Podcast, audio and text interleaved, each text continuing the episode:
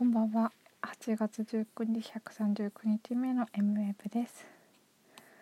明日からえっ、ー、とついについに山口県に向けて青春18切符の旅が始まりますが いやあのー、さっき荷物をまとめてたんですけど山口にえっと4泊でプラスえっと山口行く前にまず行きは兵庫に1泊。帰りはね帰りは大阪か京都に泊まりたいなと思いつつ。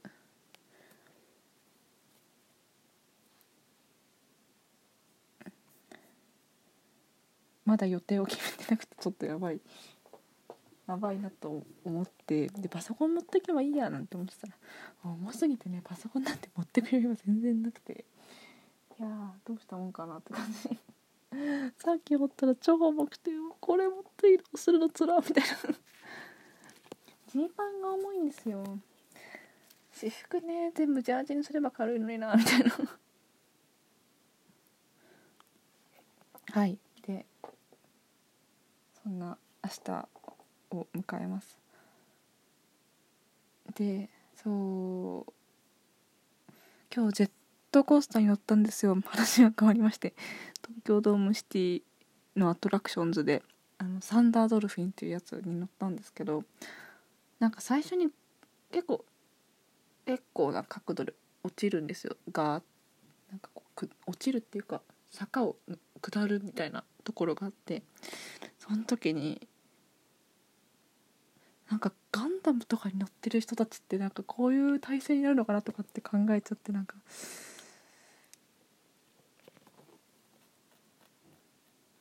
すごい冷静にジェットコースターに乗ってたなっていう、うん、自分の心情に気がつきました。ガンダムっていうかどちらかっていうと プロプロメアでプロメアであのープロペアっていう映画でね私がハマってる。で男の子と男の子2人がなんかやっぱガンダムっぽいやつに乗ってガンダムっぽいっていうかエヴァエヴァっぽいかもわかんないけど乗ってなんか突撃するみたいなシーンがあるんですけどその時に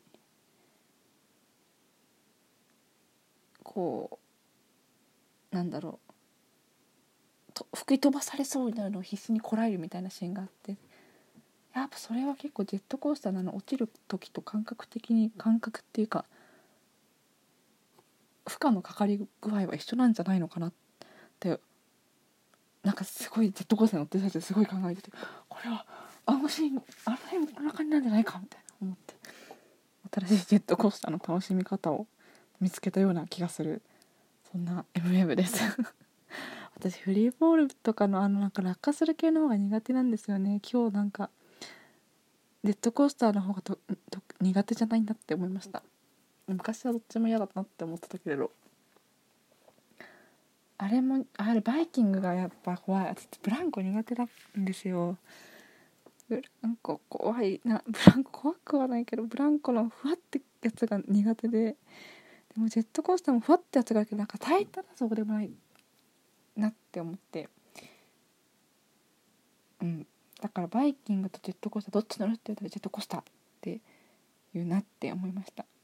そんな139日目の MM です。明日できるかな？収録。頑張るぞ。おお